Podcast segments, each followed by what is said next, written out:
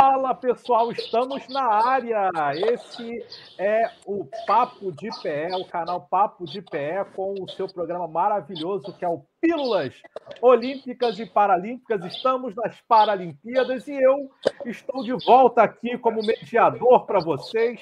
Vamos fazer um monte de comentários sobre tudo que está acontecendo nas nossas Paralimpíadas. E eu estou muito bem acompanhado aqui com a Jace e com o David. Eu vou deixar que eles se apresentem, mas antes eu vou me apresentar para aqueles que ainda não me conhecem. Evidentemente que isso pode acontecer, afinal eu estava desaparecido e eu ainda não tinha dado as caras aqui nos Pílulas Paralímpicas. Ah, eu participei um monte do Pílulas, é, do Pílulas Olímpicas, mas aqui nos Pílulas Paralímpicas eu estava sumido. Não acontecerá mais. Estava eu tirando licença para dar uma relaxada na minha mente, no meu corpo, para retornar com muito mais vigor físico e muito mais vigor mental, psicológico. Estamos na área. Então, quem sou eu? Eu sou o professor Alberto Filgueiras, sou professor da Universidade do Estado do Rio de Janeiro, da cadeira de Psicologia do Esporte, sou coordenador do Laboratório de Neurociência, Cognição e Comportamento, onde nós temos o NAP, que é o Núcleo Acadêmico de Psicologia do Esporte, e fazemos pesquisas das diversas áreas da psicologia do esporte, incluindo orientação de alunos na área de mestrado e doutorado. No estado do Rio de Janeiro, curiosamente, é o único, eu sou o único orientador na área de psicologia do esporte em mestrado e doutorado no estado. Faz parte, é assim mesmo, a nossa área está crescendo, mas vamos conseguir ter muito mais gente trabalhando na área de psicologia do esporte, fazendo muito mais pesquisa, como é o caso da Jace. Então, Jace, por favor, comece se apresentando.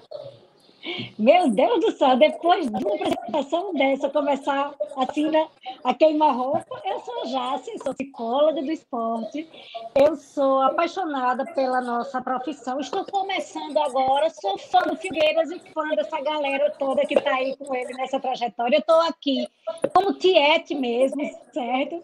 Para aprender e para falar um pouquinho sobre as Paralimpíadas, né? Para a gente crescer com essa, essa maravilhosa competição e a gente está aqui para conversar com o massa do, do, do, David e vamos embora crescer junto e levar a psicologia do esporte para outros lugares, outros cantos e outras pessoas.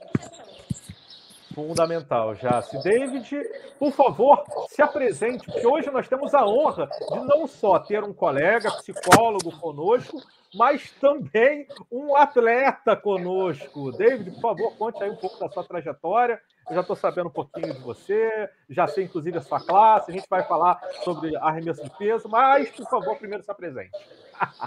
Boa tarde, pessoal. Um prazer estar aqui com vocês. Desculpa, meu celular está meio rebelde aqui, querendo cair, mas acho que agora ele ficou firme. Mas são coisas que acontecem, né, quando a gente vai fazer transmissão. Então, gente, sou Davi Rocha, sou aqui de Campina Grande, Paraíba, tenho 38 anos. É... Sou psicólogo. Esse é João Pessoa. Há, João Pessoa, pertinho. É. Sou psicólogo há, há dois anos. Né? Trabalho na psicologia clínica também. Sou empregado da Caixa Econômica, eu misturo um bocado de coisa. Sou fotógrafo também. E para-atleta, né? Então, desde 2018, né, eu descobri o esporte. Na verdade, eu comecei pelo tênis de mesa.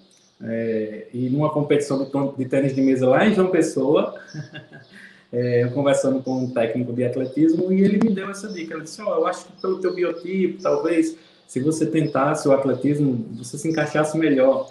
E realmente foi um salto muito importante, né? Que no tênis de mesa eu nunca tinha conseguido um resultado expressivo, né? Apesar que eu gostava, mas é, requer, requer um pouco mais de treinamento. É, eu não tinha aqui uma, um, um treinamento capacitado, né? Era mais uma brincadeira mesmo. E no atletismo eu comecei a ver com, com mais seriedade, né? Eu comecei realmente a, a, a treinar de uma forma mais focada, buscando o alto rendimento. Então, não sei se eu falo tudo agora, deixo para a nossa conversa aí.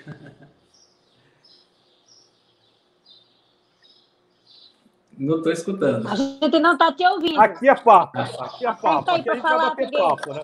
É importante, a parte do deixar o microfone aberto é importante para bater o papo, né? Mas eu não vou entrar nesse mérito agora. Na verdade, David, aqui é papo. Então, por favor, fique à vontade. Claro que a gente vai entrar ali no que está acontecendo nas Paralimpíadas, obviamente, né? Vamos discutir aí as questões da natação, coisas que aconteceram muito importantes. Nós conseguimos hoje chegar ao mesmo número de medalhas de ouro que nós tínhamos conseguido em toda a natação paralímpica nos Jogos da Rio 2016, né? Então, é, pelo menos é a minha convicção, e do jeito que a coisa está andando, vai acontecer, da gente conseguir ultrapassar os números que a gente teve na Rio 2016 na natação paralímpica, porém, porém, a gente também vai conversar sobre outras coisas, então fique à vontade, David.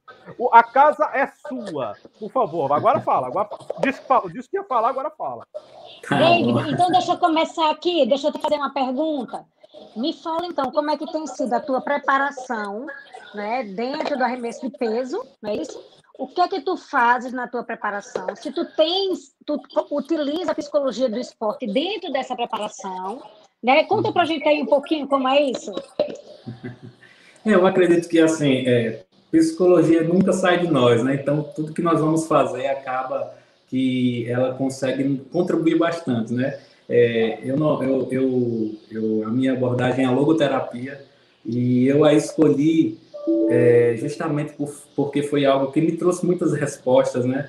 Quando eu tive a lesão medular nove anos atrás, um sentimento que eu sentia muito era essa perda do sentido, né? Eu já tinha 29 anos de idade, então eu já tinha uma vida, já trabalhava, já era casado, então já tinha uma vida, né, é, mais ou menos encaminhada, já tinha sonhos, projetos futuros, e de repente tudo mudou. Eu tive que praticamente recomeçar quase tudo na minha vida, né?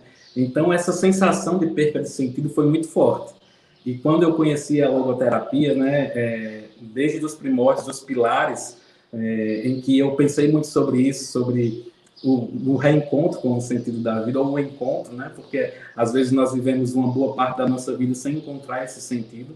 E essa responsabilidade de ser no mundo, né? essa responsabilidade de decidir, de escolher, de não se ver como uma vítima da vida ou das ocasiões, né? Então isso me despertou muito. Então isso faz parte da minha vida. Eu digo é, que a logoterapia não é uma ferramenta apenas que eu uso para trabalhar, mas se tornou uma filosofia de vida mesmo. Então eu vivo muito isso e isso acaba, como eu digo, desabrochando em qualquer coisa que eu vá fazer. Então o esporte não é diferente, né? O esporte me ajudou muito. É, eu descobri o esporte aí já estava com 4, 5 anos sobre rodas e faltava mesmo aquela coisa, porque eu gostava muito de esporte antes da, da lesão, né? Então, como é, eu, eu ficava olhando, poxa, o que é que eu posso fazer? E tentava uma, mas aqui em Campina Grande não tinha muita opção. Então, eu fui uma vez para fisioterapia e o fisioterapeuta me adicionou no Instagram e eu o vi jogando tênis de mesa. E eu comentei brincando mesmo, sem pretensão alguma. Poxa, devia ter para cadeirante também.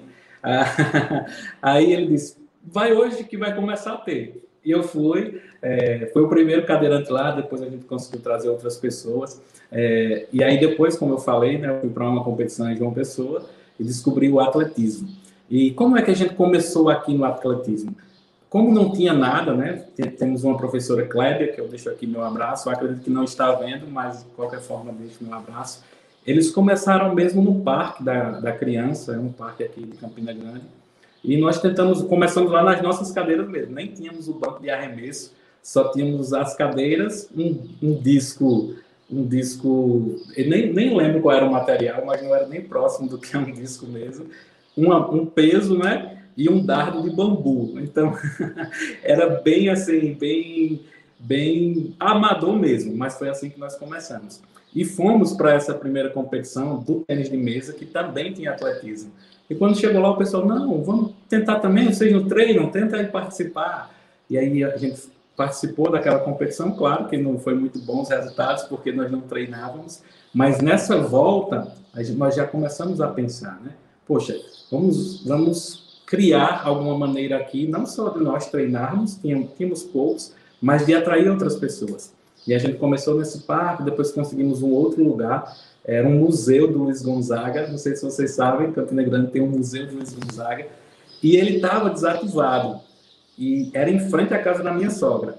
Então, como ela tinha muita amizade com esse senhor, seu José Nobre, aquele abraço também nos ajudou muito no início. Eu fui lá e conversei com ele, era um espaço bom, e ele disse, poxa, pode, se vocês não fizerem muita bagunça, podem treinar aqui. e aí a gente comprou já um banco, mandou fazer, né, um banco de ferro, e começamos a treinar de verdade. Então hoje, como é o nosso treinamento? Hoje temos o Parque da Liberdade aqui, como nós já participamos de algumas competições, né, nós já conseguimos evoluir um pouco. Eu viajava no, no início para João Pessoa para treinar, eu me aposentei, né, eu fui bancário a vida quase toda. E quando, quando eu tive a lesão, eu me aposentei. Passei cinco anos aposentado. Foi o tempo que eu consegui estudar psicologia. então, é, eu viajava para João Pessoa, lá tem o técnico Pedrinho, que é um técnico referência. Ele é técnico do Petrúcio, do Cícero Valdirão, que agora foi medalha de bronze, do Joefferson, que foi quarto lugar nos 100 metros. É, então, assim, consegui evoluir um pouco nesse tempo. E aqui nós damos continuidade, né? Então, é, foram os primeiros bons resultados. Eu, hoje eu estou em segundo lugar no ranking do arremesso de peso no Brasil. Fui bicampeão brasileiro universitário também, nas três provas, né, os universitários. Não tem tanta gente no circuito mesmo, é uma, é uma competição com um nível um pouco mais baixo, mas que é oficial, então sempre procuro participar, porque conta as marcas para o ranking, né? Então, esse ano estou indo agora, dia 16, para as Paralimpíadas Universitárias, e a preparação é feita dessa forma mesmo. Nós conseguimos esse lugar no Parque da Liberdade, tem um pequeno apoio da, da prefeitura da nossa cidade. Temos o Clube Campestre, que tem começado agora a abraçar essa causa. Nós estamos reconstruindo, né? Nós temos hoje quatro atletas assim que se dedicam mesmo no alto rendimento. Vamos todos para as Paralimpíadas Universitárias. Eu eu sempre tive esse desejo assim de, de levar mais companheiros, porque as duas primeiras eu fui sozinho. E esses meus colegas diziam, cara, vamos estudar, tem tanto curso à distância hoje, vamos entrar em algum curso porque eu quero vocês na Paralimpíada Universitária, e não só para ir, mas porque isso vai trazer enriquecimento, né? Vocês vão trazer, vão... porque as pessoas com deficiência, assim, a gente sabe, né? São minoria nas universidades, nas escolas, então eu sempre tive comigo esse, esse desejo de usar tudo que eu puder para levar pessoas ao conhecimento, ao esporte que transforma a vida de muita gente. E nós vamos em quatro dessa vez, estou muito feliz. Nós treinamos na quarta e na sexta. É, eu faço uma preparação também na segunda e na quarta na academia, né, com uma profissional que tem estudado, não tem uma preparação anterior para trabalhar com pessoa com deficiência, mas ela tem se dedicado, tem estudado, tem me ajudado muito. Então, assim, é, não temos assim o que seria necessário para construir grandes resultados, mas nós temos muita força de vontade, é, nós temos muito esforço, né? E com isso nós temos treinado dessa forma simples, mas que temos é, conseguido ir para as competições e trazer alguns resultados. E a psicologia, né? Entra diretamente, principalmente quando eu penso sobre duas coisas pontuais que me aconteceram. Né? A primeira foi uma lesão medular em 2018. Eu passei um ano sem poder competir. Era meu terceiro ano, na, eu estava em, em, evolução, né? Mas eu tive uma lesão medular. E aquilo é, me desmotivou muito a princípio, né? Fiquei muito triste. Poxa, agora que eu estou melhorando, era o meu primeiro campeonato brasileiro. E não pude ir porque tive essa lesão. E me veio reflexões, né? não só em resultados, né? Porque nós sabemos que a psicologia esportiva ela vai trabalhar tudo, desde a preparação até o resultado, o momento da prova, os momentos que, que antecedem. Então, é tão assim palpável quando a gente vive isso na prática, a importância e o que a psicologia pode fazer pelo atleta é muito importante. Então, eu fui resgatado mesmo é, pelos conhecimentos, claro, que nós adquirimos, mas muito pela minha psicóloga, que não era uma psicóloga do esporte mas ela me ajudou muito nessa, nessa compreensão, naquele momento que eu tinha e no desafio que eu tinha de entender o momento e o que eu poderia aprender com esse momento e como eu poderia voltar mais forte. E realmente, depois da lesão, eu consegui resultados muito mais expressivos, né? Claro que tem muito aprendizado, mas se eu ficar falando muito aqui, não vou deixar vocês falar.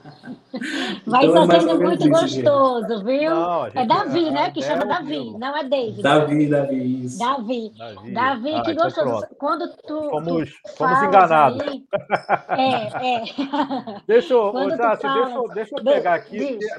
Deixa. Como a gente vai falar de pílulas olímpicas e paralímpicas, a história do Davi ela merece, na verdade, é, e já fica o convite para ele, de participar aqui do canal Papo de Pé, porque nós temos diversos programas, de participar de um programa específico com o Davi, talvez o Papo de Pé Entrevista, ou mesmo um Papo de Pé Comenta, para a gente poder bater papo, a gente poder destrinchar a sua trajetória, descobrir tudo que você tem para contar para a gente. Só que o que você contou para a gente vem muito do, do artesanato brasileiro. Né? Nós que somos verdadeiros artesãos do esporte, verdadeiros artesãos sociais, nós tentamos construir e viabilizar possibilidades para a gente poder competir, para a gente poder é, alcançar melhores resultados. E, e, olha só coisa curiosa, né? É, quando a gente pega, por exemplo, a sua modalidade, que é o, o atletismo, né? É, e quando a gente olha para os resultados, por exemplo, do arremesso de peso das categorias sentadas. Né? Então, a gente tem ali o, o, o Wallace com recorde mundial na, na F55, a gente tem a medalha de prata da Marivana Oliveira é, na F35, todas as categorias é, é, de, de, atletas, de para-atletas que estão sentados. É, a gente tem a Beth Gomes no arremesso de, de, disco, né, que não é um arremesso de peso, obviamente, mas, mas no disco, que, enfim, que é uma hiper mega recordista. E olha só coisa curiosa, tudo que você me contou não coaduna eu não vejo sentido nesses resultados que a gente está observando nas Paralimpíadas com a realidade que você está apresentando. E detalhe, você é o segundo do ranking nacional. Eu queria ouvir de você, Davi, como é que você enxerga o, o quanto que nós estamos conseguindo, conseguindo atingir resultados de maneira tão precária e, e ao que, que deve isso? É a qualidade dos treinadores? É, é, é, é o, é, o, é o próprio atleta, é a dedicação do próprio atleta? Alguma coisa está acontecendo de certo para estar tá dando certo lá. Ou você pode virar para mim e falar, Alberto, não, isso não faz sentido.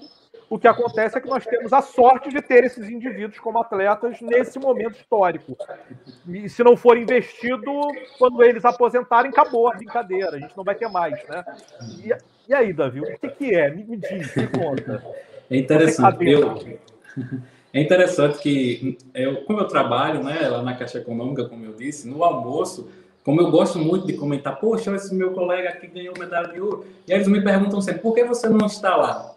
E eu sempre digo assim, a resposta que eu digo inicialmente é, gente, se eu estivesse lá, como nós poderíamos explicar o nível técnico da Paralimpíada? Eu só consigo treinar uma vez um treino técnico por semana e tenho mais dois treinos que são físicos. Eu não tenho um técnico especializado em Campina Grande.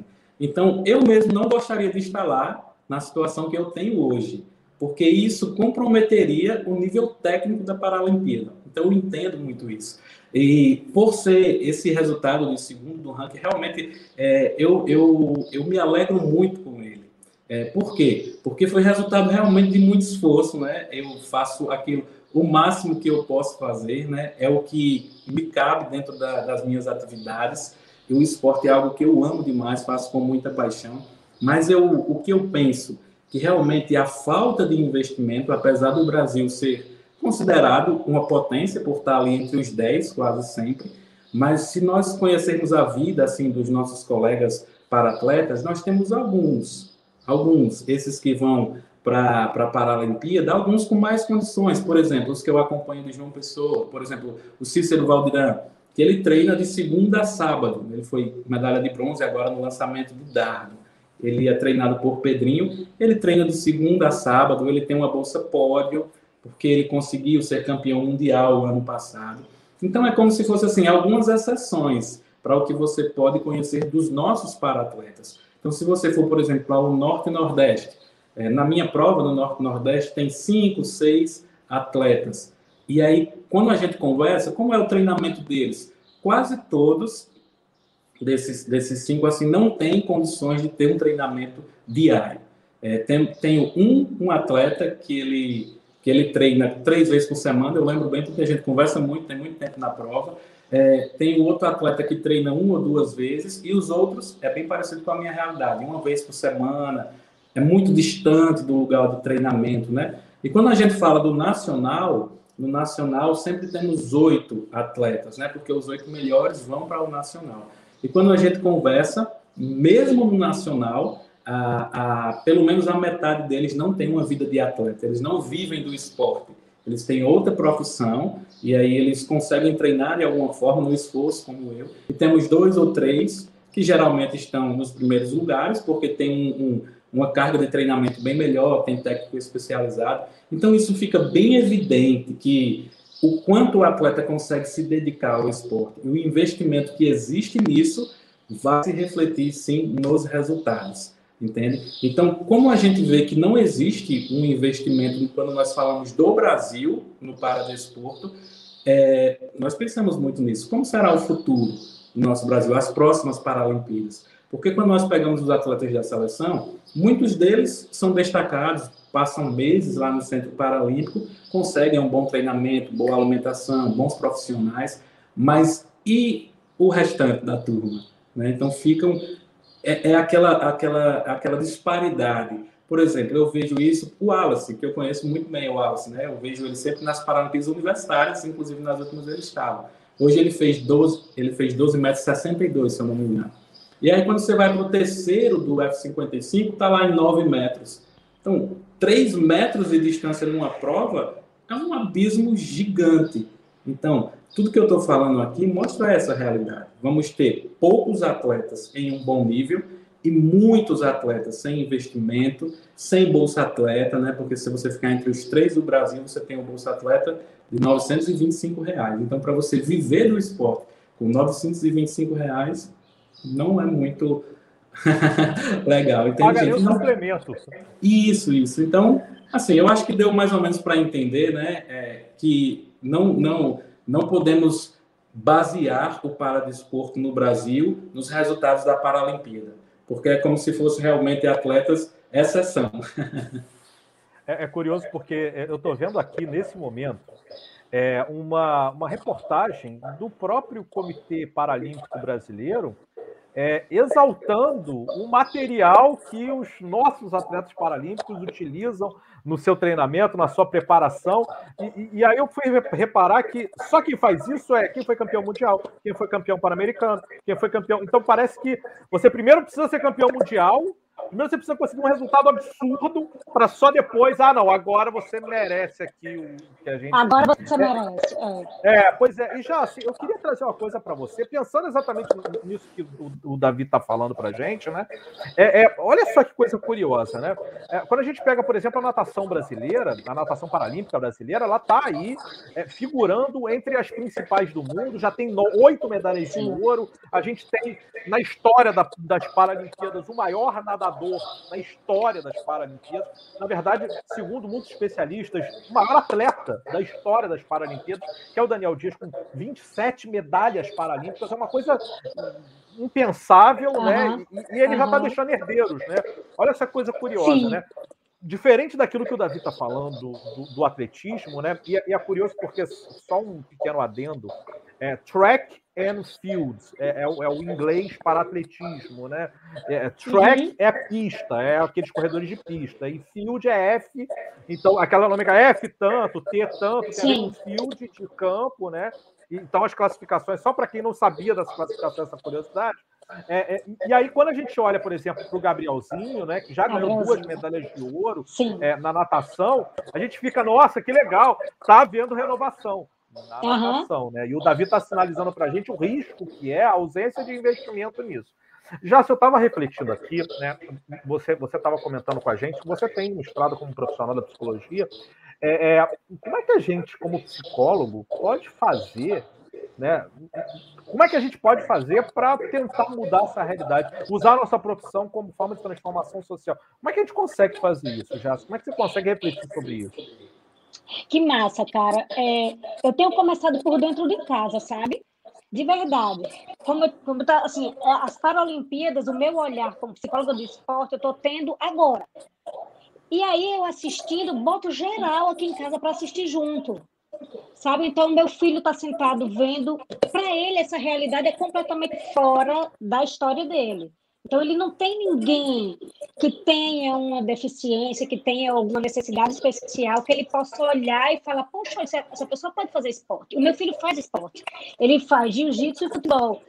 E aí, dentro dessa, dessa parada, né, da minha necessidade de incluir o esporte dentro da vida das pessoas, porque isso traz um sentido, né, Davi? Eu achei massa a sua palavra voltada para a logoterapia, porque eu acredito que o esporte traz um sentido para a nossa vida. Comprei uma bola, né, de para cegos, uma bola de futebol. E aí é, a gente começar a trazer essa realidade para dentro da nossa casa, para dentro da nossa história, para dentro da gente como psicólogo do esporte, psicólogo clínico. Sabe? Eu acho que esse é o primeiro passo. A gente se apropriar, a gente conhecer, a gente entender as classificações, a gente olhar com outros olhos as pessoas que têm essa necessidade, onde eu posso incluir de repente dentro do esporte. Ele falou: não, você tem o biotipo para lançamento de peso. Então a gente tem que começar a ter esse olhar. Eu acho que esse é o primeiro passo, não é? E depois que a gente se apropriar disso, de entender exatamente quem pode ficar dentro de quem, mas sem limitar, sem colocar as pessoas dentro de uma caixinha, que isso também, também é, não é legal, né? É a gente entender que são pessoas que precisam se treinar, precisam se dedicar, precisam, precisa haver uma preparação física e mental para isso aí. Hoje de manhã eu estava assistindo Go Ball. Cara, que coisa massa! A atenção, sabe? a percepção, a concentração, sabe? A, a, a percepção do, do movimento. Cara, e aquilo ali tem alguns deles que enxergam, né? Eles colocam a venda, não sei se a galera que está nos ouvindo aqui, se elas assistiram, né? Se elas entendem. Mas quem tem pelo menos um, uma baixa visão, que, que vê um vulto, alguma coisa assim, eles têm um, um, uma coisa, um óculos fechando aquilo ali, e eles precisam aprender a se, a se readaptar naquilo ali.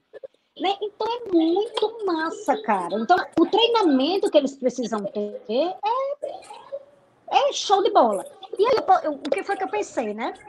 Cara, eu vou pegar essa realidade e jogar para dentro dos meus atletas. Eu preciso que eles tenham aquela percepção corporal. Eu preciso que eles tenham aquela atenção, aquela concentração Sabe? E eu acho que a gente começa por aí, valorizando o trabalho que eles têm, valorizando o percurso, o caminho, o processo que eles tiveram para chegar até ali.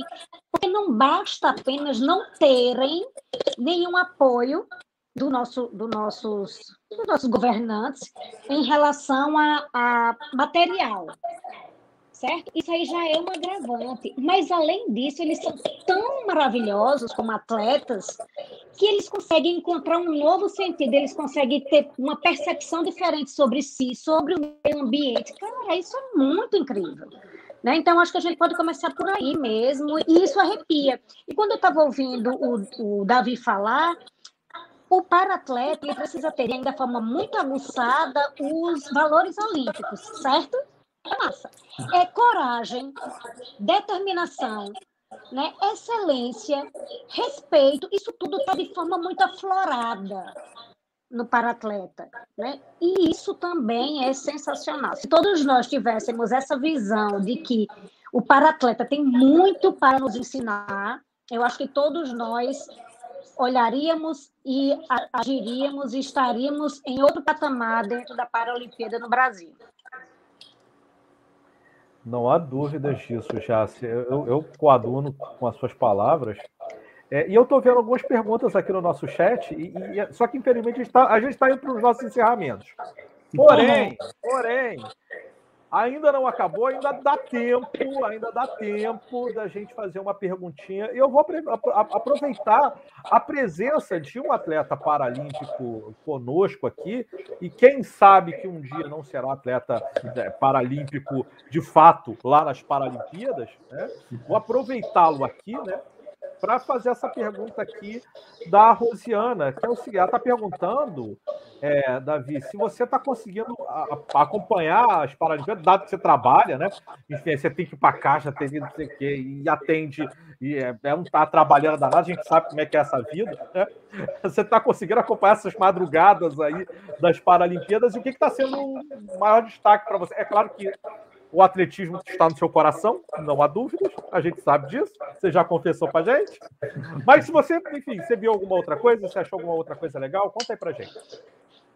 Eu acredito que essa Paralimpíada ela tem um ponto, um ponto especial, que é o interesse do povo brasileiro pelo esporte paralímpico. Eu acho que isso é o mais especial e o maior destaque dessa Paralimpíada. Poucas vezes eu vi os jornais mencionando tanto as nossas conquistas paralímpicas, porque a última foi no Rio de Janeiro, né? Eu, eu, eu, acompanhei, mas não teve a repercussão que está tendo essa Paralimpíada. Então, os nossos campeões aí, eu sei que hoje existe o Instagram que ajuda muito, né? As mídias sociais elas alavancaram muito, mas eu, eu vejo assim que o ponto chave, o ponto forte, eu diria isso, porque o esporte paralímpico ele é apaixonante. Eu não conheço ninguém assim que eu falei sobre, que eu mostrei algo sobre e a pessoa não, pelo menos, despertou uma curiosidade. Poxa, esse cara nada, como pode? Você faz arremesso, como é que faz? Como é? Você fica, você segura alguma coisa, como é? desperta a curiosidade. E quando as pessoas vão é, conhecer, quando vão assistir alguma coisa, eles de alguma forma são tocados. Então, acredito que o esporte paralímpico ele é, é realmente transformador, não só para o atleta, né? As pessoas com deficiência que não praticam também de alguma forma são tocadas e a sociedade em geral. Então acredito que é uma oportunidade que nós temos de tocar mesmo o mundo. E eu vejo muito isso, né? Só o fato de, de você ser cadeirante feliz, de você ser um, cadeirante que encontra sentido na sua vida e vai, e vai é, adicionando algumas coisas, você ser psicólogo, você ser paratleta, então você transmite uma, uma mensagem para a sociedade que por muitas vezes tem aquela visão da pessoa com deficiência, ah, em que eu posso ajudar? O coitadinho. E eu, coitadinho. eu, e eu desafio muito meus colegas, meus amigos, né, a dizer, não, nós vamos surpreendê-los, mostrando que nós temos algo a oferecer e que eles podem aprender muito conosco. Então, acredito que, assim, o que mais me, me alegra nessas Paralimpíadas é esse despertar mesmo da sociedade e essa evidência que nós estamos tendo para muitos colegas nossos que estão lá nos representando muito bem. Davi, muito obrigado pela sua participação, por ter estado aqui conosco na Pílulas Olímpicas e Paralímpicas. Já sensacional sua participação aqui. Foi realmente um prazer ouvi-la falar. E também agradecer a todas as pessoas que estiveram conosco aqui: Leovane, a Rosiana, a Érica, o Murilo, tantas outras pessoas que estão aqui acompanhando Pílulas Olímpicas e Paralímpicas. Hoje a gente vai ficando por aqui, porque, de novo, são pílulas pequenininhas. Mas amanhã tem mais. Então fiquem ligados, porque amanhã tem mais pílulas olímpicas e paralímpicas. Gente, um prazer. Beijo, Jace. Beijo, Davi. E um beijo no coração de todos que nos acompanharam. Vamos ficando por aqui. Bye, bye. Grande abraço.